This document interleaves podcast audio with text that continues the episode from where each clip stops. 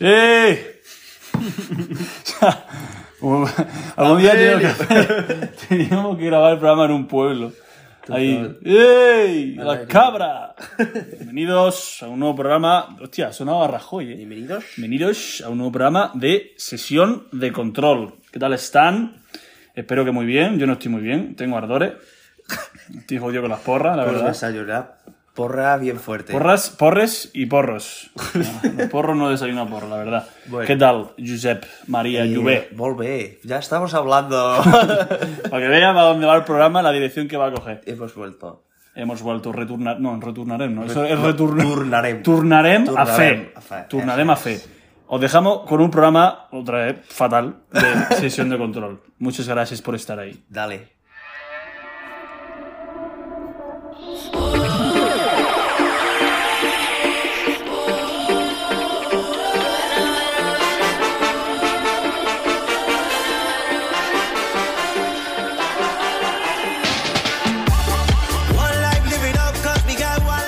Hoy traemos, bueno, pues cuatro temitas.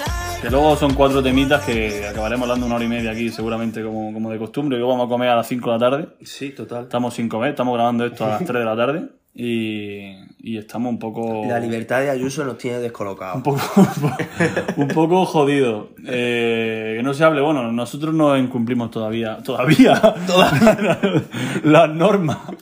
No, no hemos ido a la Puerta del Sol, ni tenemos pensado ir. Eh, Hombre, el que de queda ahora que no está, pues sí que aprovechamos un poquito para hacer lo que nos salga un poco los huevos.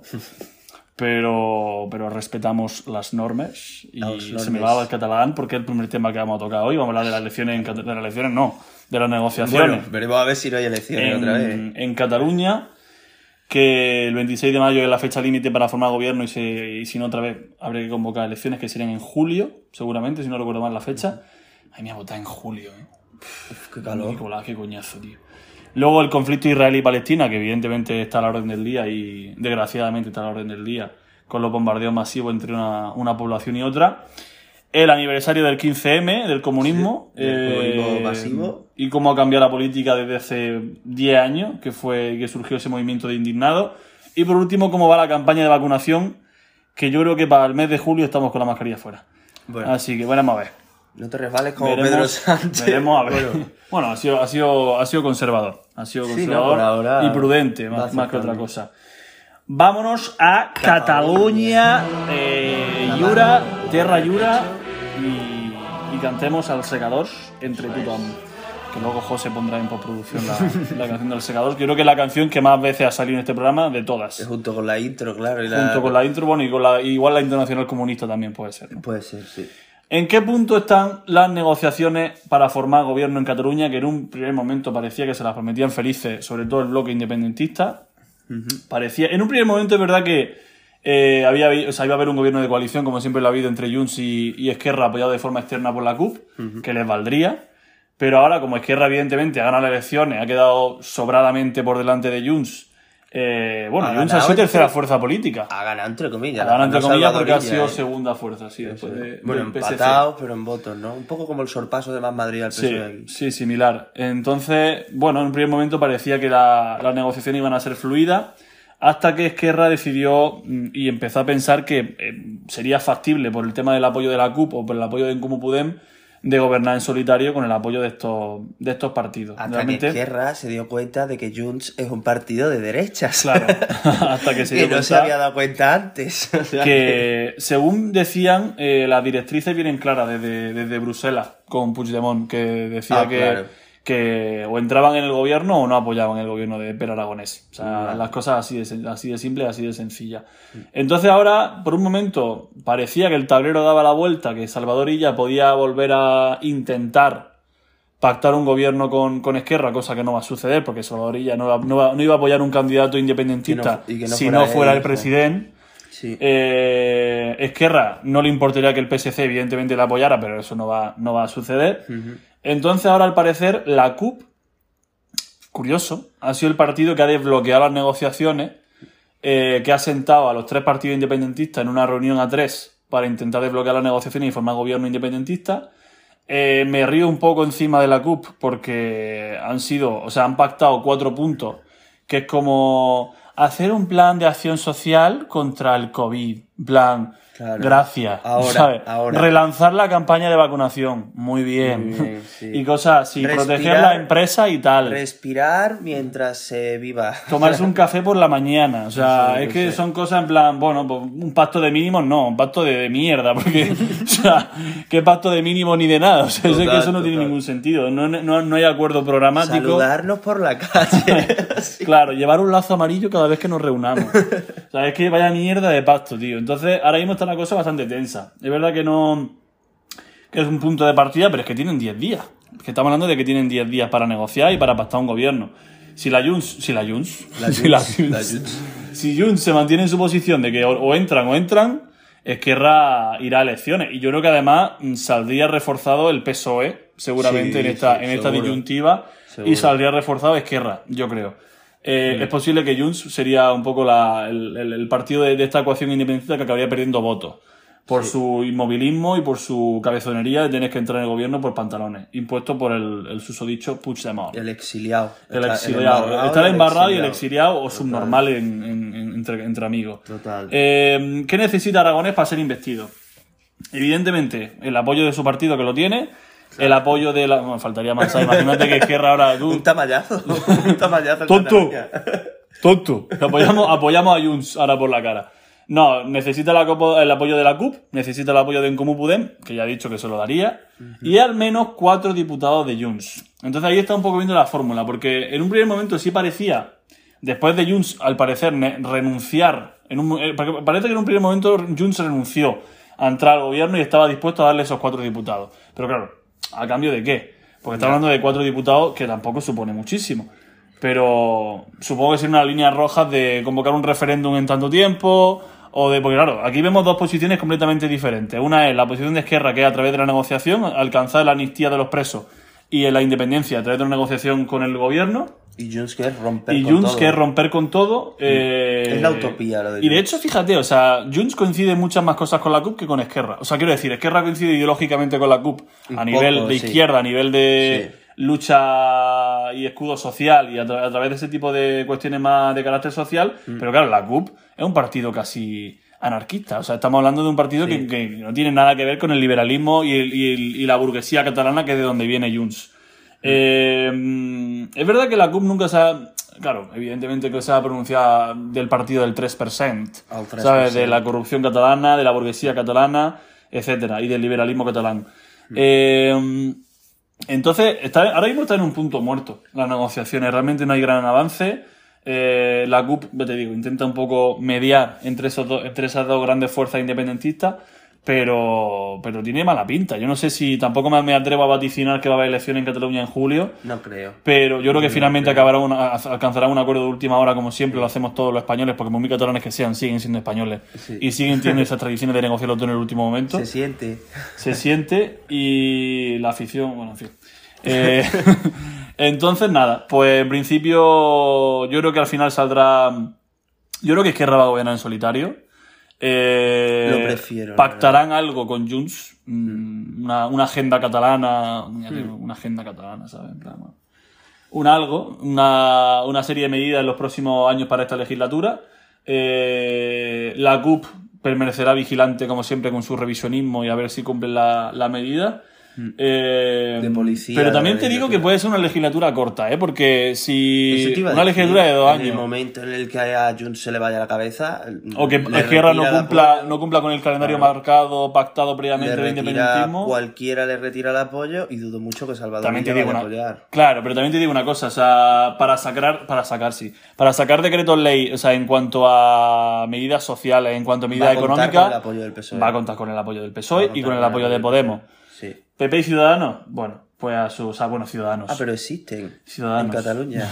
Yo, la verdad es que no, no, Yo no. creía no que solo existían en Madrid ya, bueno, Uh. Ciudadanos ni eso. Pero yo qué sé, o sea, en Cataluña hay un problema enorme que es que están dando continuamente prioridad a la independencia. La independencia es un proyecto, Legítimo. un proyecto, un sueño, una utopía, como se quiera llamar, un golpe de Estado, Mm. que lo llaman algunos, etcétera. Pero es muy a largo plazo. La independencia Claro. no va a pasar de hoy a mañana, de mañana investimos a Pere Aragonés y ponemos de vicepresidenta a Borrás, aunque creo que es presidenta del Parlamento. Sí. y pasado mañana estamos independizados de España. No, o sea, hay dos vías, de hecho hay lucha interna dentro de la independencia y lo que están demostrando los dos partidos es que eh, lo único que tienen en común es la independencia, porque luego son dos partidos totalmente antagonistas en sus ideas y en sus medidas. Y la CUP es como una mezcla de los dos, o sea, es como en el lado independentista es muy como Junts y en el lado social es muy como Izquierda Republicana. Entonces eso puede saltar por los aires en cualquier momento. O sea, de hecho nada más que hay que ver, por ejemplo, la actitud de los presos del procés. Eh, los políticos presos, que no presos políticos. Eh, Junquera se quedó. Y el y Mortadelo y, Y el- Puigdemont salió. el exiliado. el exiliado eh, salió por patas. O sea, son están teniendo actitudes siempre tan distintas, no tienen nada que ver los dos partidos, no tienen un proyecto en común que no sea la independencia de Cataluña. Y lo están demostrando una vez más ahora que tienen que negociar. Y ahora que el escenario es muy distinto que hace años. Ahora estamos saliendo de una pandemia, con vacunaciones, con problemas de paro, con problemas de, de cualquier índole, porque esto ha afectado a todo y tiene que dar respuesta a la sociedad catalana, que no puede ser un lacito amarillo y un eh, butarem y un referéndum. Eh, y ese es el problema, que es que en eso no hay quien se ponga de acuerdo entre ellos dos. Parece mentira que en una situación como la de ahora, la pandemia y demás, que mm, tampoco me atrevería a decir que, la, que Cataluña ha sido de las peores comunidades en cuanto a gestión sanitaria. Tampoco Ha sido, de las mala, mejores. ha sido mala, Ha ha sido, ha sido regulera. Ha sido regulera tirando a mala. Eh, de hecho, si destacara, y esto no tiene que ver, luego lo, lo podemos ver si quieres en la campaña de vacunación. tres, para mí, las tres peores son las tres más grandes y centros económicos de España, Hmm. que son País Vasco, a Cataluña y Madrid. Sí. Para mí, las tres peores Sí, gestiones sí, con diferencia. Y mira que a cada uno lo gobierna quien sea, ¿eh? Luego ya que no se diga que es por Yo iba a ropa a casa, Andalucía muy bien, Comunidad Valenciana bien. bestialmente bien. Eh, Impresionante. Y, y incluso diría Castilla y León muy bien también. Muy O sea, bien, también. En cuanto a gestión vacunación va muy alto, ya lo Sí. diremos, Y en sí. cuanto a incidencia, está muy, muy bien ahora. Sí, y medidas. Eh, con lo cual, yo creo que para cerrar un poco este primer bloque, yo creo que los catalanes, no los catalanes, sino los catalanes independentistas, los políticos catalanes independentistas no tienen una hoja de ruta clara para, para su país, para, Para su nación. claro. Porque parece que llevan anclado en ese discurso mm, fácil, eh, electoralista todo el rato.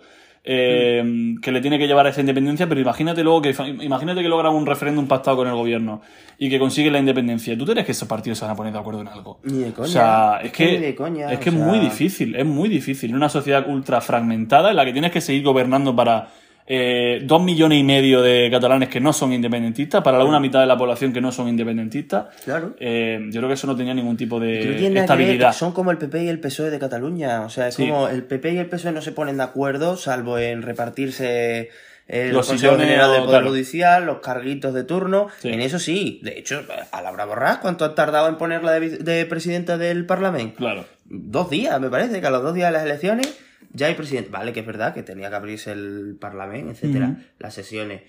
Pero no tardaron nada, igual que el PP y el PSOE, para qué cosas se ponen de acuerdo y para otras no. Pues estos son iguales. O sea, en la vida van a tener medidas en común que no sea algo que tenga que ver con el independentismo. Y a día de hoy, Cataluña no puede otra vez tirarse al vacío eh, por el independentismo en la situación en la que se encuentra Cataluña, España y eh, eh, Europa y el mundo entero con la pandemia. Ujú. Entonces demuestran la ausencia de proyecto de comunidad autónoma, o sea que imagínate de país. Me encantaría que gobernara Vox en Cataluña. Sí, bueno, estado No, es fascista. broma. Es broma. Eh, vámonos directamente desde Cataluña, cogemos un vuelo y nos vamos a Tel Aviv. Eh, fíjate las cosas. A pegar una hostia a Netanyahu. A pegar una hostia en la cara al subnormal de Netanyahu. Eh, como sabréis, la, el conflicto israelí-palestino eh, bueno, pues ha, ha resurgido con muchísima fuerza, nunca se ha terminado de acabar, nunca se ha terminado de llegar a una solución. Ha habido diferentes acuerdos y treguas de alto al fuego, pero siempre se ha, se ha acabado retomando, se han acabado habiendo han acabado habiendo asesinatos tanto de un lado como del otro. Es verdad que de la parte israelí muchísimo más hacia Palestina, Sí, que es como el hermano débil. Sí. Eh, y antes de nada, para ver hasta, hasta dónde hemos llegado, hasta este mm, 15 de mayo de 2021, en el que parece que otra vez mm, los tambores de guerra vuelven a sonar. Sí. Eh, ¿Cómo surge el conflicto entre Israel y Palestina? Porque es bastante curioso. Eh, es un conflicto que surge a principios del siglo XX. O sea, estamos hablando de 100 años, de más de 100 años, Sí. prácticamente. Eh, como sabrá, y a raíz de la Primera Guerra Mundial y sobre todo de la Segunda Guerra Mundial hubo un creciente antisemitismo en Europa, que es donde estaban sobre todo los, los Claro. judíos eh, en, eh, por Alemania, en Polonia, en diferentes ahí países. manda cojones también. Hmm. mm, Que los judíos, que son los que han sufrido el, el antisemitismo, lógicamente, ahora estén haciendo esto. O sea, Entonces lo que ocurre es que a finales del siglo XIX surge un movimiento sionista eh, que defendía el establecimiento de los judíos en Israel, por términos eminentemente históricos. Entonces muchos eh, judíos emigraron a Palestina, que era su territorio, evidentemente en ese momento, después de la Primera Guerra Mundial, pero al término de la Segunda Guerra Mundial y como consecuencia del Holocausto, evidentemente se aprobó la partición de lo que había sido el mandato británico en Palestina, que era como una especie de protectorado. Eh, por una parte, la parte judía y la parte árabe, porque los palestinos son árabes, mayoritariamente, para que no haya ningún tipo de duda. Entonces, el Estado judío supondría un cin- 55% del territorio del mandato británico de Palestina, incluido el desierto de Negev, no tengo ni puta idea, y su población estaría formada por entre 500.000, o sea, 500.000 judíos y 400.000 árabes palestinos. Eh, en ese momento, los judíos solo poseían el 7% de las tierras de Palestina. O sea, el Estado árabe palestino tendría el 44% del territorio del mandato y una población de 725.000 árabes. Los judíos aceptaron el plan, mientras los palestinos lo rechazaron. Evidentemente, pues le han quitado una barbaridad de territorio. Sí. Entonces estalló una, una guerra civil en ese momento entre judíos y palestinos que desencadenó en la expulsión o huida de dos tercios de la población palestina. Dos tercios de la población Joder. palestina. Entonces, el 14 de mayo del 48, coincidiendo con la declaración de independencia de Israel, los estados árabes vecinos declararon la guerra al recién creado Estado de Israel, aunque finalmente fueron derrotados, como siempre, a nivel histórico. Entonces, a la conclusión de la guerra, Israel se negó a aceptar el retorno de, de los, ter- de los dos tercios de palestinos que habían emigrado y que se fueron, bueno, fueron malviviendo en, en diferentes campamentos de refugiados en, en Líbano, en Siria, Jordania, la Franja de Gaza y Cisjordania. Eh, la verdad que se han hecho muchísimos intentos para negociar una solución de estos dos estados, lo que implicaría la creación oficial de un estado palestino junto al Estado de Israel. Eh, en el año 2016, y algo mucho más cerca, según un estudio realizado por el, por el Instituto de Democracia de Israel y el Centro Palestino para Investigación Política y de Encuesta, el CIS, eh, Israel, es decir, israelí. una mayoría de israelíes y palestinos preferirían los dos estados como medio para resolver el conflicto. Y por otra parte, una, una considerable mayoría de la población judía considera justa, esto es curioso, ¿eh? Eh, la exigencia palestina de creación de un estado independiente y cree que Israel puede aceptar el establecimiento de tal estado. Eh, la mayoría de los palestinos y los israelíes ven a Cisjordania y la Franja de Gaza como el lugar ideal del hipotético Estado palestino en la solución de dos estados. Sin embargo, hay áreas, y aquí es donde viene el conflicto, hay áreas importantes de desencuentro sobre la forma de un acuerdo final y también en cuanto a nivel de credibilidad que cada lado aprecia en el otro en la defensa de los compromisos básicos, porque siempre se han acabado saltando por, vamos, por, por, el aire, cualquier tipo de acuerdo. Eh, esto al al final es que evidente, si nos vamos al origen, al principio del siglo XX, en el cual hay un Estado que no es un Estado como tal, pero donde viven los palestinos, que son árabes, y, y llegan 500.000 judíos procedentes de Europa y empiezan a comerle terreno, a comerle terreno, a comerle terreno, a comerle terreno, y acaban siendo los victoriosos en las diferentes guerras que ha habido con, con los Estados árabes y con Palestina concretamente, pues normal que los palestinos estén un poco ofuscados. O sea, es que la- la- las cosas como son. Hombre. No sé qué piensas de, es- de este tema tan peliagudo, se me va otra vez al catalán. Pero ¿por qué se te va a Cataluña? Si estabas hablando no tiene nada que ver, porque son de- independentistas también. Yo, a mí, el... mira que de este tema no tenía una mega información tampoco, pero lo que más bestia me está pareciendo, lógicamente, son las imágenes. Mm. Y lo que más me está sorprendiendo es cómo todo el mundo, pero todo el mundo, se está poniendo de perfil. Absolutamente de perfil. O sea, a mí me parece muy bien porque la Unión Europea con Josep Borrell, ¿ves? Es catalán.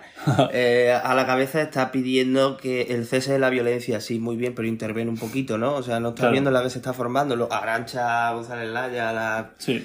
la ministra de Exteriores también está interviniendo en ese sentido, pero mientras que la Unión Europea no se mueva absolutamente nada. De hecho, la Unión Europea, que lo estaba viendo aquí hace poco, eh, sí que es, es muy pro eh, negociaciones, eh, paz en la franja de Gaza, etcétera, Ujú. pero no reconoce al Estado palestino. Entonces, mm, sí que se ha estudiado muchas veces, de hecho he leído que concretamente en España eh, sigue sobre la mesa. O sea, la ministra Trinidad Jiménez concretamente dijo que apoyaba la solicitud de Palestina de ingreso en la ONU como Estado miembro. pero que hasta que no se hiciera oficial la propuesta de Palestina no iba a determinar cuál era la postura oficial de España. Luego sí que es verdad que Borrell, eh, cuando cuando volvió al gobierno, aunque luego sabemos que está de alto mandatario de la Unión Europea, de alto representante, me parece que es el cargo concretamente, Sí. lo único que se mantiene es que está sobre la mesa, está sobre la mesa. Es como ministro de Asuntos Exteriores de. Sí, es como de- pero para lo que hace, de la Unión o Europea. sea, tampoco. Y luego estaba viendo la lista de países que sí la han reconocido y es verdad que son países bastante random, pero son una barbaridad. O sea, obviamente los países árabes reconocen a Palestina, pero por lazo cultural. Claro. Pero luego me he encontrado aquí algún europeo, concretamente, mira, Argentina y Brasil también reconocen, Bolivia también, lo que es la Organización de los Estados Americanos mm, prácticamente entera lo reconoce. Y me he encontrado algún europeo, como por ejemplo, bueno, Azerbaiyán no sé si considerarlo europeo, ¿eh? Va a Eurovisión, entonces No, verdad es que hay mucho árabe en Azerbaiyán. Sí, también. China también lo reconoce, Vietnam también, Bielorrusia también, Rusia, Rusia. como no, comunismo a tope. Claro. No, y Entonces, como posición enfrentada siempre a Estados Unidos, que sabemos que Israel es el principal aliado de Estados Unidos. Claro, o sea, en esa eso me parece vergonzante también lo que ha dicho eh, Joe Biden. Me- bueno, Joe Biden, y voy a hacer hincapié en el hijo de su madre, Tony Cantó. Tony Cantó nos hemos encontrado con una Ah, que nueva también opina patinada de Tony más. Cantó estas cosas. Ah. Con una nueva patinada más. Doctor en metafísica, El otro día ya. se hizo famoso un tuit suyo en el que ha puesto, eh, ante una noticia, no sé de qué medio era, supongo que sería La Razón, el ABC o El Mundo. O diario. o La Gaceta. eh, que decía, eh, bueno, que daba una noticia de los bombardeos que están sucediendo ahora, eh, bestiales, bestiales, o sea, tus muertos Netanyahu. Em, y ponía, ánimo Israel. Tony Cantó, ¿eh? Brutal. Y le han sacado ultra, tío, un hace. X días, X días, X años, supongo que cuando entró en Ciudadano o lo que sea, ¿Como amigo de Israel o qué? eh, que era eh, firma aquí, no sé si era de Change.org o de alguna plataforma, Madre mía. firma aquí para el reconocimiento del Estado palestino. O sea, Ah, sí. Sí. Tony cantó, o sea, una nueva patinada más, pero bueno. Eh, vi- viene dentro de, de la Sí. forma de ser, del modo operandi de Ciudadano, Sí, de ser pero bueno, eh, yo también quiero incidir en la postura vergonzosa y vergonzante de Estados Unidos, que yo entiendo perfectamente Hay mucho interés. que eh, haya muchos intereses de por medio, que sea un aliado histórico de, de Israel, pero lo que no se puede permitir es la violencia y menos a la escala en la que se está viendo últimamente. Entonces, Claro. mm, y ciertamente Joe Biden está llevando una política bastante progresista teniendo en cuenta a nivel, a el, nivel país, el país que gobierna, Sí. pero me parece bastante vergonzoso eh, su postura aquí. O sea, es, no es nada pacifista, que es lo que se podía esperar cuando es el aliado más poderoso Sí. que puede llegar a tener. eh, igual que Palestina puede tener como aliado más poderoso a Rusia, pero ya sabemos que Rusia, si no hay petróleo, no entra. Eh, Israel tiene a Estados Unidos y Estados Unidos en ningún momento ha hecho ningún movimiento por la paz. Ninguno. Entonces, no sé, me parece bastante mm, vergonzoso. Eh, hay un tema bastante curioso dentro de mm, dentro del conflicto que es Jerusalén, la ciudad santa y, la, y una de las ciudades más religiosas del mundo en, en donde conviven las tres religiones, el judaísmo, el cristianismo y el islam. Eh, Las tres culturas. Las tres culturas, la frontera, lo que sería Toledo en España en su día, si hacemos la- el paralelismo, Toledo Sí, sería la ciudad de las tres culturas. Eh, la frontera de Jerusalén es un tema particularmente delicado. Está controlado políticamente por Israel, evidentemente, y militarmente por Israel. Pero eh, eh, tanto el judaísmo, el cristianismo como el islam tienen a este centro cultural y religioso como la- el origen de sus respectivas religiones. O como una base bastante importante Ah, para su cultura. También Sí. el Islam. Sí. O sea, yo Sí, sabía sí, que Jesús aparecía como profeta. por Sí que al fin y al el cabo ellos decían que Jesús es un profeta de... Claro, es o como sea, una- por un. Mahoma, O sea, sé ¿sabes? Mm. que a Jesús lo incluían ellos en su religión, mientras que la, pues, la religión cristiana ya sabemos cómo es. Entonces, ¿qué reclama cada uno? Bueno, Israel afirma que la ciudad no se debe dividir y que debe seguir siendo controlada políticamente solo por Israel. Los palestinos reclaman que al menos las dos, no, perdón, las partes de la ciudad que no formaban parte de Israel antes del 67 formen parte de, de Palestina. Porque encima, mm, en Israel actualmente, no, perdón, a partir de 2005 había más de 719.000 personas judías viviendo en Jerusalén y 232.000 musulmanes. O sea, en la parte oriental de Jerusalén. Entonces, el, el tema está que como posible solución, evidentemente la mediación internacional, porque se ha demostrado que, que un pacto entre Israel y Palestina no tiene la suficiente enjundia ni, ni, ni ningún tipo de ápice de ser respetado en los próximos años, sobre todo por parte de Israel. La delimitación de fronteras entre Claro. ellos me parece bastante complicado con Que- los conflictos que hay en medio. ¿eh? Creo que si no se implica Estados Unidos esto no va a suceder. O sea, porque si Estados Unidos le sigue dando cancha a ¿No se Israel. metían en toda la Guerra Fría? No, ahí no. Para O sea- pelearse, pues métete por la paz también, tío. Sí. O sea, yo qué sé. Si de esto depende de que haya un pacto entre Rusia y Estados Unidos, no va a suceder. Si se mete la ONU, o sea, la, Unión no Europea y la ONU. Claro, eso te iba a decir. Es que ya no eh, la ONU, ya no Estados Unidos, ya no Rusia, aunque Rusia se haya pronunciado en cierto sentido. La propia Unión Europea, que es que encima el origen del conflicto, bueno, ahora ya no están en la Unión Europea, son los fucking ingleses. O Siempre. sea, mm, entonces la Unión Europea tendrá que adoptar una posición en vez de hablar de boquilla de no paz, paz, paz. Coño, interven, macho. O sea, está pasando lo mismo que en el Sáhara Occidental. Sí. Exactamente lo mismo. Y, y más delito tiene el Marruecos asesino. Y más delito tiene el Sáhara Occidental porque además el Sáhara Occidental es de España.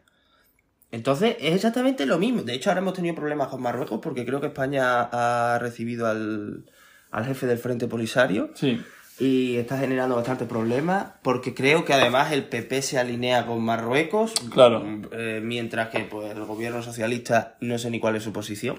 Pero es exactamente lo mismo, pero aquí el problema más gordo es que en Israel y Palestina el problema lo han ocasion- ocasionado los europeos y nunca han mediado, bueno, sí han mediado, pero no eficientemente en el conflicto, mientras que, por ejemplo, en el Sahara Occidental, coño, que soberanía española, ¿no? O sea, ni es nuestro encima, ni siquiera hemos intervenido en nada. Entonces, no sé, yo lo que espero es que la Unión Europea eh, por fin sirva para algo, aparte de para tema económico, que parece que es para lo único que sirve la Unión Europea. Esperemos que, que cesen bueno, pues los bombardeos, las muertes. Sí. Y tanto un lado en otro, ¿eh? No, No, claro, evidentemente no me eso alegra es de la muerte de algo. judíos ni de israelíes, evidentemente israelíes judíos en este caso. Es verdad que la balanza está muy desnivelada, que cuando hay un día hay Claro. 35 muertos en un sitio y 7 en el otro, o sea, así es la Es que balanza. además no hay ni, o sea, es indiscriminado, o sea, es que matan niños, Sí, o sea, sí, es que sí. no son objetivos militares, o sea, es que son Porque Palestina tengo entendido que sí tiene objetivos militares como tal, de desabastecer un poco Israel, Claro, de no rodearle, de tal. Pero, Pero- es que imágenes de mm, un vídeo de un padre que se ha enterado que a sus cuatro hijos los han matado. O sea, que es que es totalmente indiscriminado. O sea, Mm. Sí. dentro del conflicto y dentro de si tienes que asumir que es un conflicto y que esto tiene que pasar, que me parece horroroso ya tener que asumir eso, si fueran al menos objetivos militares, dices, bueno, esto es una estrategia militar, que está mal, que no hay que matar a nadie, a nadie, pero es que ya, es que Israel no está teniendo ningún miramiento. Palestina, ya te digo que lo desconozco, pero como lo que más público se está haciendo es eso, o sea, no está teniendo ningún miramiento en, no matar civiles. O sea, es que es impresionante, me parece vergonzoso. Sí, sí. Yo no sé qué, qué acabará, qué acabará pasando. No tiene pinta de haber ningún tipo de solución a corto plazo. No. Eh, pero bueno, vámonos con el aniversario más famoso de, mm, de hoy, que no puede ser otro que el 15M. Ajá. El panorama mm, que cambió al fin y al cabo La forma de ver la política, que cambió la, la- y, y transformó la política tradicional, la política bipartidista de PP y PSOE. E. La ola de indignación eh, que surgió evidentemente por la crisis económica tan brutal que vivimos desde el año 2008 Sí. y que alcanzó su máximo apogeo en el año 2011 con los últimos coletazos del gobierno de Zapatero y el principio del gobierno de Rajoy. Eh, porque recordemos que evidentemente la primera parte de la crisis se la comió con patatas fritas Zapatero, pero la segunda y gorda eh, se la comió Rajoy. Sí. Que hablaban y criticaban, en este caso, eh, los ajustes de Zapatero, la, la bajada de sueldo de los funcionarios del Pues anda que lo 5%. suyo. Anda que su ajuste. Vaya tela. Guarda lo suyo los funcionarios que le quitaron hasta la extra. Sí, yo creo que un día, y de hecho ese, ese movimiento eh, Se va a estudiar. era tan respetado porque era político. O sea, quiero decir, no, estaba, no estaban... eh, que de ahí surgió un partido político, sí, Sí, pero, era apolítico, sí. No había ningún tipo de, de ideología, no había- eran simplemente gente indignada, gente que estaba luchando por un futuro, gente que no tenía casa, gente que no tenía trabajo, gente que no tenía pan. O sea, es así... eh, Así de sencillo. Mm. Y por eso con- con- o sea, concurrieron tantísima gente en esa Puerta del Sol, en ese momento icónico, que se extendió por el resto de España, pero es verdad que permaneció muchísimo más tiempo en, en Sol, Mm. hasta que, bueno, hasta que decidieron abandonar eh, la plaza porque no había un tipo de, de solución a De corto cambio, plazo. sí. Pero al, al fin y al cabo lo que los propios manifestantes o los propios indignados consiguieron, que en su momento no sabían, era cambiar la política española y cambiar un poco la sociedad española. O sea, cambió Sí. radicalmente la política. Porque recordemos que de ahí surgió el germen de Podemos, eh, con Pablo Iglesias, Monedero, Miguel Urbán, Vescanza y Rejón a la cabeza. Eh, y al fin y al cabo, Podemos O sea, si, si nos ceñimos a términos históricos, Podemos sale del 15. Podemos salir del 15M y Podemos conseguir su objetivo, que es llegar al gobierno e intentar De cambiar España, las cosas. sí, sí. En una situación un poco compleja, porque es la pandemia, pero consiguiendo el primer gobierno de coalición de la historia, consiguiendo que la primera moción de censura de la historia salga adelante, Sí. a nivel general. O sea, mm, Condicionar la política española. Y al final Exactamente. es mérito del recién dimitido de, de lo que sea, que Sí. era ya en ese momento Pablo Iglesias. Candidato, sea, porque no- Candidato, candidato sí, porque no asumió, no cogió el acta. claro, candidato a, la- a las elecciones de la Comunidad de Madrid por Podemos. Entonces, mm, tampoco podemos comparar, evidentemente, Podemos con Ciudadanos, porque Ciudadanos es un producto Ciudadanos del IBEX. del 15M. Ciudadano es un producto del IBEX, que es verdad que, que se relanza también a la misma vez que se relanza Podemos. Eh, esos dos partidos de la alternativa. Pero está claro que, que Ciudadano fue un producto del IBEX, tanto para frenar a Podemos como para cambiar un poco la- el, el- el sistema bipartidista que teníamos Y en en Cataluña momento. principalmente, porque es donde nació y el objetivo Sí. primero que tuvo Ciudadanos fue acabar con el procesismo Sí, de Cataluña. Luego ya, eh, con una serie de intereses detrás que pusieron el foco en el partido, en ese Podemos de derechas que decían que tenía que haber, ya Ciudadanos sí que acabó Eso lo dijo- al- lo dijo un directivo, no sé si fue del Banco de España, de la Caixa o de algún... No, del Banco de España no, No, creo. ¿sabes es quién lo dijo? Josep Oliu, presidente del, de Banco Sabadell. Pues, un banquero. Me acuerdo, de, Un me acuerdo de- del, del reportaje este que hizo Maravilloso 4 sobre el Que 15M. tuvo poca audiencia, pero fue maravilloso. De Sonsoles Onega. Enhorabuena, Sonsoles Onega. Muy, muy bien. Y, y salieron las declaraciones de Josep, de Josep Oliu eh, diciendo que, que teníamos que inventar, o tenían que inventar un derechas. Podemos de derecha, porque las ideas revolucionarias de Podemos casaban, o sea, casaban. El, Ese, famoso, ese, el famoso Salvados, en el que eh, están frente a frente Albert Rivera y Pablo Iglesias y están de acuerdo en el 60%, 70% de lo que dicen, y luego ya, pues ya es ver la evolución de cada uno, de cómo porque es verdad que cuando surgen estos dos partidos, el, el- el nivel de crispación y confrontación con el bipartido No es tan- muy alto. Bueno. O sea, quiero decir, Ciudadanos coincidía mucho con Podemos en lo, en lo que respecta a su opinión con respecto a los dos partidos. Sí, claro, eso sí. Pero claro, ten en cuenta que a partir de ahí. batir, ¿no? O ten sea- en cuenta que a partir de la elección autonómica, donde ya Ciudadanos se alinea un poco con el PP, en algunos otros sitios con el PSOE, Podemos con el PSOE, empiezan a gobernar en comunidad autónoma, en pueblos, en ciudades. eh, al fin y al cabo, ese, ese discurso tan radical, ese discurso de confrontación cambia completamente. Es que Ciudadanos sí nació siendo políticamente, no económicamente. Económicamente siempre han sido liberales de toda la vida Sí. y no pueden decir que son de centro. Pero sí que de toda la vida, o sea, del principio de Ciudadanos, sí que se puede decir que políticamente era de centro. Sí. El problema de Ciudadanos está cuando, eh, bueno, el, el punto de inflexión de Ciudadanos es la foto de Colón, le Sí. o no Albert Rivera. Y ahí para Es abajo. cuando ya decide alinearse con la derecha y el problema es que entra un factor que se llama Vox, que es la extrema derecha que a ciertos votantes pues no les gusta, ni de la derecha ni lógicamente de la izquierda. Entonces, mm, ahí Ciudadanos empieza a pegar el bajón, después de haber alcanzado su punto más álgido, que fueron 57 diputados, si no me equivoco, Sí. que perdió 57 diputados. 47. Y el fin de Ciudadanos, estamos próximos a verlo. Ciudadanos va a acabar integrándose Como en el. PP. Como PID. Sí, Ujú. UPyD se integró en Ciudadanos Exacto. Eh, y Ciudadanos va a acabar integrándose en el PP porque es verdad que al final la evolución de lo que ha tenido el 15M y en cierta parte es una pena es que al final la gente ha acabado tirando por los partidos más tradicionales. Sí. Al final siempre han ganado las elecciones el PP o el PSOE. Sí. eh, aunque hayan necesitado de Ciudadanos o de Podemos para gobernar. Pero han ido, después de la fuerza con la que entraron ambos, Podemos entró al principio con cuatro eurodiputados y acabó Sí. con sesenta y tantos, casi 70 o más de 70, creo, Sí, algo así. diputados en el Congreso. Sí. O sea, Podemos pudo formar un gobierno con el PSOE y no quiso. Y Ciudadanos también, pero Podemos no quiso que formaran ese gobierno porque lo necesitaban. O sea, al final estos ¿Qué dos partidos pasado, eh? pudieron eh, y con un Pedro Sánchez mm, recién nacido en política, apoyado por el susanismo que luego le pegó la puñalada. Sí. O sea, pero. eh, o sea, estos dos partidos pudieron condicionar en todo lo que querían a un gobierno del Partido Socialista. Porque con el PP estaba claro que no lo iban a hacer, porque Podemos, el enemigo de frente que tenía primero, Claro. era el PP de Rajoy. Era lógico. Como mensaje para cerrar esto, que no tiene nada que ver con este tema, ¿eh? pero bueno. Susana Díaz, si me estás escuchando, Ojalá no va a ganar una puta mierda. no va a ganar nada. Como la candidata del PSOE de Andalucía sea Susana Díaz, Mayoría, Juanma Moreno, absoluto, cuatro mayoría absoluta del PP. Bueno, y aún, y aún presentándose Juan Espada, yo creo que tiene opciones de ganar. No, porque eh, al Juanma final Moreno va a ganar la elección el año es que muy distinto Sí. Juanma Moreno al resto de políticos. Sí, Bueno, muy- eh. son muy distintos todos los gobernantes del PP que han estado con Vox Hmm. o que están con Vox, porque les guste o no, para estar con Vox, y los de Ciudadanos también. Aunque, por ejemplo, ahora, bueno, son muy distintos de Ayuso, precisamente porque no están ejerciendo ningún tipo de confrontación tan fuerte contra el gobierno y mm, tampoco dentro, o sea, no hay tanta batalla dentro de lo Sí. que es Andalucía. Se han echado cosas en cara, pero porque es lógico. Pero no es tan beligerante Juanma Moreno, eh, este, no me sale el nombre del, del PP de Castilla y León, tío. me sale- Mañueco.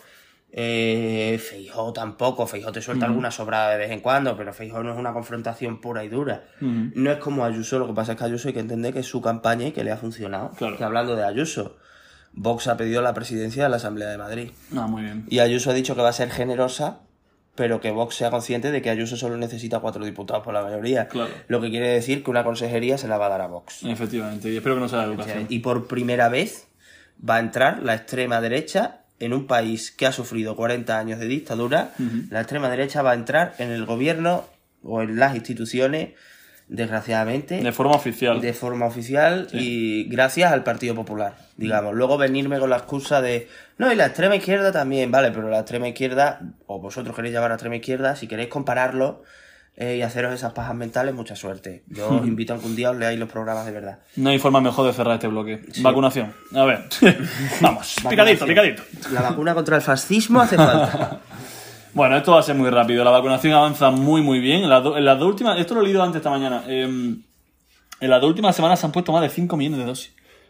Que Es una locura. Que hace que en meses pasados. Es una barbaridad, es una auténtica barbaridad. O sea, la campaña de vacunación va súper bien. Ahora incluso vamos más rápido que Reino Unido que Estados Unidos. O sea, la Unión Europea en general, me refiero, Sí, va sí. con... O sea, el- el- la vacunación en Estados Unidos, ahora que ha alcanzado a, a la población más joven, que es la más escéptica, se ha estancado un poco. Y en la Unión Europea, y concretamente en España, está avanzando muy bien. De hecho, España creo que está un 1% por encima de la media de mm, Ayer se batieron récord otra vez. 670.000, Sí, algo sí, así, ¿no? sí, por ahí. La verdad que muy bien. Ahora mismo tenemos, eh, hemos recibido casi 24 millones de dosis, de las cuales se han administrado 21 millones y medio. Eh, personas inmunizadas con dos dosis hay casi 7 millones de personas. Que recordemos que el objetivo en junio era alcanzar los 10 millones de personas. No sé si exactamente había una fecha concreta en junio, pero tenía que ser 10 millones en, en junio. junio. Mm, Puede ser, sí. puede ser por ahí. Y personas vacunadas con al menos una dosis, casi 15 millones de españoles, que es una auténtica barbaridad. O sea, lo que supone el 31,5% de la población al menos ya tiene una dosis. Sí, o sea, Em, el 14 de- en la semana del 14 de junio, En un mes. en la primera semana de junio alcanzar los 10 millones Sí. y 15 millones en la semana del 14. ¿Cuántos llevamos ya? Llevamos 7 millones. Yo creo que de aquí a. En dos semanas necesitaremos vacunar a 3 millones de personas, o sea, con la segunda capa- y- dosis. Y, se puede. Y se puede hacer perfectamente. Se puede perfectamente. Eh, evidentemente, la incidencia sigue bajando, eh, hasta en Madrid, que ha salido, Sí, de- es lógico, ha salido del riesgo extremo. Tiene que bajar en todos lados ahora, Eh, es lógico. la incidencia nacional no sé cuál es el último dato que tenemos, pero, pero está bajando a nivel en general en todas las comunidades autónomas, provincias, está bajando la, la incidencia y ya se está hablando de que una vez que alcancemos el 50% de la población vacunada, con al menos una dosis, se podrá, se podrá empezar a hablar y debatir sobre el tema del uso de la mascarilla en, en- en exteriores, al aire libre. Porque ya en Estados Unidos se está haciendo. La gente 140 incluso en... El 13 de mayo era 140 la incidencia acumulada. Ah, sí. 140, ¿eh? Baja. Hostia. Está bastante baja ya, ¿eh? Que baja, que baja, ¿no? No, pero el, Instituto- el Instituto Carlos III, ¿no? O sea que bueno, serán, Sí, que es el serán que está datos, haciendo las pruebas, por cierto, de la vacunación. datos fiables. De si poner Pfizer o no. Una pega que tengo que poner al Ah. gobierno y ya, y ya cerramos el tema de vacunación, que tampoco tengo mucho más que decir. Eh, están siendo extremadamente lentos. También entiendo que se deben al criterio científico de que están esperando los estudios sobre la aplicar o no la segunda dosis de Pfizer a personas que han recibido la AstraZeneca. Sí. Están siendo muy lentos. O sea, quiero decir, en Madrid ya amenazan con que este jueves próximo, que este jueves es día eh, 20, 20 de mayo, 20, sí. están amenazando con empezar a poner la, la segunda dosis a personas que voluntariamente lo quieran hacer. Tampoco me parece mal. No me parece nada mal. Me De hecho, en ese mal. sentido, la, la- postura de. Madrid me parece muy bien. Ahora, en todo momento, yo creo que deberían firmar Y en Andalucía, lo mismo. Asumiendo, re- Sí, asumiendo los riesgos para que luego a la Comunidad de Madrid no se le pueda echar la culpa. Efectivamente. Porque ahí- a mí ahí me parece bien. Más uno, Ayuso. Y la postura de Andalucía de Juan Moreno era similar. También estaba amenazando con poner la segunda dosis de AstraZeneca a personas que así lo, re- lo requieran de forma De hecho, yo voluntaria. creo que de AstraZeneca dijeron que tú tenías un 70% de inmunidad con la primera dosis. O sea que lo que tenía de diferencia con las otras dos, que por eso Reino Unido, solo con AstraZeneca, eh, ha ido más rápido que el resto, Claro. porque ha retrasado mucho la segunda dosis el- Sí. en su estrategia, es que en Pfizer y en Moderna dicen, o he leído yo, que la, eh, la que te pega el chute de inmunidad gordo es la segunda. Lo he dicho como si fuera caballo. Eh, Sí.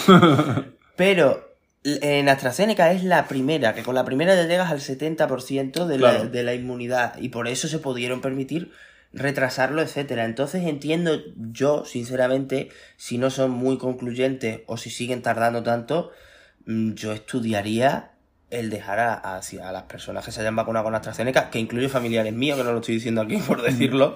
Eh, mi propia madre tiene AstraZeneca. Sí, Eh, mi tío también. la de hecho, primera, sí. o sea, eh, yo me plantearía dejarles con una dosis si, ah, si existen también estudios que demuestran que con una dosis puede ser suficiente o no. Entonces, mm, para no marear la perdiz, porque al final lo que están haciendo es retrasar absolutamente todo. Espero que los plazos de vacunación mm, que no los pierdan, los de AstraZeneca, porque es verdad, por ejemplo, Pfizer y Moderna me parece que son 21 días, Sí. después son 3 semanas lo que tardan, etcétera. Entonces espero que con AstraZeneca no se resbalen tanto porque están tardando muchísimo Sí. en decidir, muchísimo.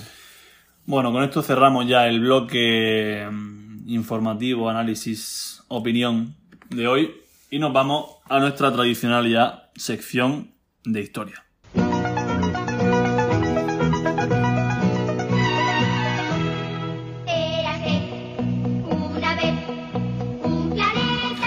Y nos vamos directamente al Imperio Romano, como siempre. Vaya. Bueno, no. He de decir una cosa. Va a empezar tú, José, porque... Hay una peculiaridad, sí. Porque hoy soy, soy tan listo que pensaba que íbamos a subir este programa mañana 16 de mayo y lo vamos a subir hoy mismo. Ajá. Creo que es la primera vez que subimos un programa el mismo día que lo grabamos. Sí, o sea, para que veáis ya el nivel. Ya, ya, completamente podemos hablar normal como dos personas normales y no nos parece Ya gilipollas. podemos hablar en presente sin confundirnos Sin con ningún los tipo de verbales. Hace soleado en Madrid y no va a pasar nada. Si mañana llueve, os jodéis. Pero hoy hace, hoy hace soleado. hoy un Airecito, poquito- un poquito pero de se aire. está bien. A la terraza, libertad, libertad. Libertad, Ayuso, a tomarse las cañas por España. Eso. Eh, va a empezar José porque él se ha preparado los del 15 de mayo, muy bien. Yo me he preparado los del 16 de mayo. Ah, es claro. Con todos mis cojones. Eh, pero lo hacemos, o sea, digo yo acontecimiento, tu acontecimiento, Sí. o digo yo lo. Vale, sí, vale. Sí, sí, sí. Di Bueno. tú el acontecimiento y luego yo. Mi primer acontecimiento es un homenaje a Rupert, porque en el año 392 el emperador Valentiniano II fue asesinado mientras avanzaba hacia las Galias en busca del usurpador Arbogastes. Vaya nombre. Arbogaste. En plan. Arbogastes primero de, ¿Qué? ¿Un árbol? de España. La- Sí, arbusto. Es arbusto. En el 1536 en Londres, la reina Ana Bolena comparece al juicio para enfrentarse a los cargos de traición, adulterio e incesto. Y fue condenada a la pena de muerte por un jurado especialmente Eso era machismo ya en su momento, ¿eh? Eh, sí, Ana claro. Bolena no fue la que le puso los cuernos a. No sé. no A Eduardo.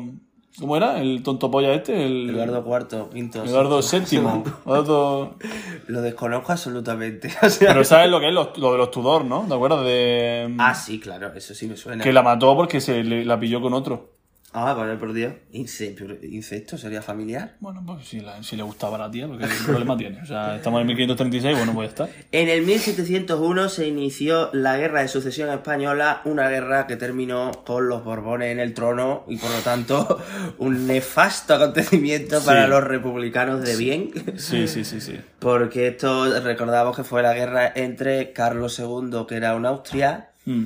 Y porque El era más- el más sobrino del tonto de rey, todos. era sobrino del rey. El más débil de todos los austrias. Eh, y Felipe V, Felipe d'Anjou, posteriormente Felipe V, Sí.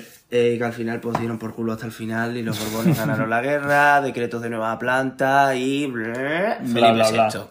El embarrado, por supuesto. y 300, Felipe VI. 200 y pico años después, o sea, 300 años después que diga, ¿eh? Brutal. Eh, En 1943 me pegó un salto de casi tres siglos. Joseph Stalin, el dios del comunismo asesino, eh, disuelve el Comintern. Vaya. Y hace lo que le sale de los huevos. De hecho, no le, pues le quedaban 10 años para morirse, porque creo que se murió en el 50 y... Sí, claro, o sea, aquí estaba todavía en la Guerra Mundial. Claro, en mitad. Se murió en el 53, si no recuerdo. De un Ahí estaba empezando la remontada. La repuntada y empezó cuando se metieron los americanos, prácticamente. No, antes. Sí, no, y sobre todo cuando perdieron la guerra de. La, la batalla de Stalingrado, ¿no? O la batalla de Lenin. ¿Cómo era? ¿La batalla de. Stalingrado? Stalingrado, Stalingrado. Stalingrado la perdieron, que fue la que fue la. Ah, bueno, es verdad, la división azul. A ver, vamos a dar. Ya que estamos en la sección historia, vamos a darle una clase de historia a eh, los tribunales españoles. Sí. Porque primero han dicho que iban a quitarle, que no quitaban la calle a Millán Astray, porque está puesta por la guerra de Filipinas, por ser Sí. un héroe, Héroe de la guerra de Filipinas, guerra sí. de Filipinas, y que no participó en el golpe de Franco. Eh, a ver si tenéis cojones a decirle a Millán Astray que no participó en el golpe.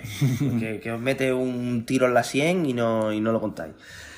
Eh, y luego también he escuchado que una calle de la División Azul, que precisamente yo tuve un tío abuelo que fue a la División Azul y fue herido allí en Stalingrado, eh, voluntario, no me veis, pero estoy haciendo unas comillas de libro. Hostia. Eh, Stalingrado me parece que la batalla fue bastante corta, o sea, la ganaron el Los soviéticos. nazi y luego la recuperaron los soviéticos en cuestión de tres días. Eh, la obsesión de Hitler de ir a por Stalingrado porque tenía el nombre del dictador. En invierno. En invierno, que hay que estar un poco, igual que Napoleón, hay que estar gilipollas para ir en invierno a Rusia, la verdad. Pero bueno, eh, le han, ah, querían quitar una calle a la División Azul porque la enlazaban con el franquismo. Bueno, pues ha dicho el tribunal, no sé qué tribunal ha sido, eh, o juez, o El, juzgado. el de la masonería y el. Eh, Sí, o sea, ha dicho que es que no hay que quitar la calle a la División Azul porque no se refiere al franquismo, sino al nazismo. Entonces, como se refiere al nazismo, a los nazis sí le podemos tener calle en Claro, España. claro, claro, claro. Vaya gallo, eh. Vaya, vaya. Yo, yo, yo paso de decir nada. Y seguimos con los acontecimientos, por supuesto, seguimos con nuestra amada madre patria, la Unión Soviética. Y es que en el 1958 y en 1960 se lanzó en el 58, en el mismo día, el 15 de mayo, ¿eh? el Sputnik 3, el satélite artificial soviético, y en el 60 se lanzó el Sputnik 4, y ahora tenemos el Sputnik 5, que es la vacuna. También podría cambiar un poco el branding, ¿no? Plan, Sí, bueno, el Sputnik 6 no sé qué será. Porque yo que sé, una, una, No sé. un petardo por el culo. O sea, yo, yo debería que el deberían cohete, cambiar. el cohete ese chino que decían que iba a caer en Madrid. ¡Guau! Va a caer en Madrid. cayó en las Maldivas. Y para tomar por culo. Madre mía. Y bueno, por último, pues en 2011, el 15M, el movimiento de los indignados, acontecimiento histórico. Yo, bueno, A ver, el 16 de mayo que de me vi ahí el 16 de mayo de- del año 218. Porque, Ya decía no, yo me he ido antes que tú incluso ya. El siglo III. Julia Mesa, tía de Caracalla. O sea, es que yo, a ver, estas cosas las cojo no las cojo por, el- por la fecha, sino por los nombres. O sea, Julia Mesa. Apellido Mesa y apellido de mierda. O sea, tía de Caracalla es expulsada de su casa en Siria por el autoproclamado Macrino. Y declara a su vez a su nieto de 14 años, Elio Gábalo, Helio Gábalo. Helio Gábalo. emperador de Roma. Ya ha vuelto. O sea, tú imagínate el Elio Gábalo jugando con los Playmobil. eh, Bueno, no habría Playmobil, pero con sus muñequitos de de madera. madera, claro. claro. Con 14 años. No, no. Emperador de Roma. Madre mía. Yo. Pero era tía de Caracala, que es el de las termas. Sí, Caracala, claro. ¿Cómo? fue emperador romano también. Ah, sí. Claro, ¿Pero Caracalla. cuánto emperador ha tenido Roma, tío? 800.000.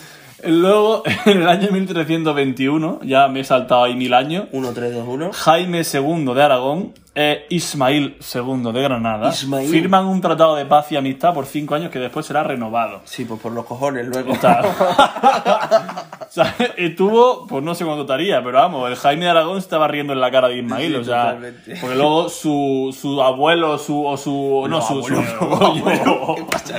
su bisnieto, Del 1321 a 1496 hay su un tataranieto, que sería, 92, supongo, 92. Fernando de Aragón, 92, no 96, ¿eh? Casi me tiro, casi me tiro. 1492. se, se follaron a los granadinos estos, a los, a los musulmanes en Granada y ahí va a, a todo Cristo por ahí, ¿no? Claro, del Jaime al Fernán y del Ismail al... Al Boabdil el chico. Al Batil el chico de Sí. No llores... Último rey de Granada. Qué machista eso. No llores como una mujer, lo que no has defendido como un hombre, ¿no? Sí. Qué machista. Eso se lo dijo su madre. Claro, cuando perdió Granada, cuando se Sí, fue. eso encima se lo dice su madre. Qué ¿sabes? En plan, machista, colega, qué yo que soy Boabdil y me voy a llorar por la O sea, esquina. ¿sabes? No plan, tiene coño. Homenaje a Rocío Carrasco. 2013. Esto es automamada de Wikipedia.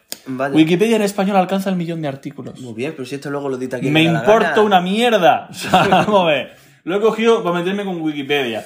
Que sí, que había ayudado muchísimo a los estudiantes españoles vagos, junto con el Rincón del Vago. Eso, ¿eh? Pero Y patata es una automamada de la leche. Sí, o sea, total. en fin. Vete con los nacimientos. si bueno, pues yo con el nacimiento me he puesto un poco futbolístico porque no me interesaba ninguno. La semana pasada cogimos a Franco Baresi, ¿eh? Fíjate. Pues en el 1970 nacieron los hermanos de Boer. Ah, los gemelitos, los mellizos Franz gemelos. de Boer. No sé. No sé, pero son clavados, así Mm. que... se- Serán gemelos. Fran de Boer y Ronald de Boer. Fran de Boer es el... Ronald de Boer no sé qué es de él. No ha sido nada, ¿no? Sé que Fran de Boer fue entrenador del Ajax y fue segundo del Van der Winking este que entrenó a Holanda cuando ganamos nosotros el Mundial. ¿Cómo? Van der, Van Winking. Van Groningen. der. No. Sí. Van der Winking, ¿no? ¿cómo se Sí, llama? Wiki. Es que, que lo voy a buscar, ya verás como raro, verás. A ver. Problemas del directo. Fran de Boer. Otra vez problemas de Leonardo- directo. Holandés. Ah, que un tío. Claro, fue segundo. 2091, sí. Van Marwijk. Van Marwick. Bert Ma- Van Marwijk. Pues eso. ah, el del pelo blanco. Claro, el que, el, que le dijo a De Jong que le metiera todos los tacos en el pecho a Xabi Alonso. Al hijo de puta. Pues bueno. Y luego nació también en el 1997. Somos dos años más mayor que esta persona. Usman Dembélé, que es el usuario más activo de PlayStation. E se hijo, segundo hijo de Amunique. Lo siento por el Barça, aunque pueda acabar ganando la liga y me tenga que tragar mis palabras. Ups, qué pena que perdisteis. Qué pena. Tranquilos que eh, esta jornada gana la Liga del Atleti. Más adelante, Sí, enhorabuena a los colchoneros. Totalmente. Vamos con los nacimientos en el 16 de mayo. En el año 1418, el 16 de mayo de 1418, nace Juan II de Chipre. No tenía ni puta Ajá. idea que en Chipre había habido reyes, macho. O sea. ¿Y los hay todavía? No, hombre, no. En la República. ¿Seguro? Pero sí, 100%. Pero pone Juan II de Chipre, rey chipriota. O sea, encima hubo un Juan I. O sea, yo no sé, eh, Chipre, esa puta mierda de país, de verdad, o sea. Bueno, no, no, no creo yo que me hayan escuchado un chipriota. ofensivo. No creo que haya escuchado ningún chipriota probablemente en su puñetera vida. Ya. Con lo cual, Chipre, un país de mierda con reyes. Pero bueno, a ver, una isla, ¿sabes? Yo qué sé, tampoco. Os queremos. Sería medio griego, seguro, alguna historia así. Luego, en el año 1900, perdón, 1900 no, 1540, Pascual Bailón, Lego franciscano Lego y santo franciscano. español. Era un Ah, muñeco, o San Pascual Bailón. un muñeco de Lego, tío. O sea, el puto San Pascual Bailón, en plan. Era, Míralo, quiero, ver, quiero ver una San foto. Ah, Pascual Bailón. Anda, no, pues no no. tenía cara de bailar, ¿eh? Tiene, de, tiene pinta de cantar la de Aloja de Maluma. Aloja, y ahora suena en producción. en fin. eh, Bailó con Y también vale, ¿eh? Vale. Patrono de obras, asociaciones y congresos eucarísticos de las cocineras. ah, pues entonces que Dios lo bendiga, porque entonces todo- todas las pastas estas de, Pascua y demás viene, de- viene del Pascual. este. Era valenciano, ¿eh? Valencia de Torre Bueno, se murió en Villarreal. Bueno, fundador del Villarreal entonces. Claro. Eh, hermano de. abuelo de, de Puig. El submarino De Roch. ¿No? de ¿Cómo es? Roch, ¿Cómo? de Roch. De Roch. Del submarino amarillo. Del submarino de- amarillo. El submarino amarillo de verdad es el Cádiz, ¿eh? ¿Cómo le decían al. Me han dicho que era amarillo. Está maldito, pero no vale. fallecimiento del 15M? Eh, pues yo solo tengo uno. Valentiniano. Ese lo cargaron. El... Cuando iba para la Cuando Galia. iba para la Galia, iba de parranda, se fue para la Galia, me dieron un flechazo en el pecho seguro. Se despistó un poquito y bueno, pues ya está, todo por saco. Bueno, yo en, lo, en el 16 de mayo tengo a Elliot Ness, en el año Ah, coño, de los 1957. Intocables, ¿no? Los Intocables de Elliot Ness, peliculón brutal. Sí. Agente estadounidense que murió con 54 años, ¿eh? O sea, tampoco. No murió muy mayor. Y la grandísima Lola Flores, Hostia, Lola de en el España. 95, ¿no? En el año 95 murió, eh, habiendo nacido en el año Qué 23. grande. Aquí cerraremos con algo de Lola Flores, según una buena canción. Lo que quiere que te coma el tigre o alguna Eh. así. Así que nada, muchas gracias por estar una vez más ahí. Eh, ya se está convirtiendo en costumbre no preparar el programa. No, pero nos dura una hora Yo igual. creo que ¿eh? ni No, no, claro, ya ves tú. Y si, nos- y si no tenemos que comer, nos quedamos aquí hasta las Ya, 6 de la tarde. O sea, porque tenemos que comido, comer. no hemos comido. Que son las 4 y no hemos comido. Qué vergüenza. Vámonos de Bermud. Feliz fin de semana a todos y a todas y a todes. Y. ¿Quiere, quiere Montero ahora? Me come la polla, ya me da igual. Y recordamos que nos podéis seguir en redes sociales, somos arroba sesión guion bajo en Twitter, así como sesión de control 1 en Instagram. Me parece curioso que no me he trabado ni una sola vez nunca con este tipo de... porque me saldría fatal. Sí. Y si queréis colaborar con nosotros o con Joseph Stalin, enviad un mail a la sesión de control. Y nada, eh, agur Benur y muchas gracias por todo. Agur, Benur. Siempre es la verita tuya, siempre es la verita tuya, hasta que por ti me muera.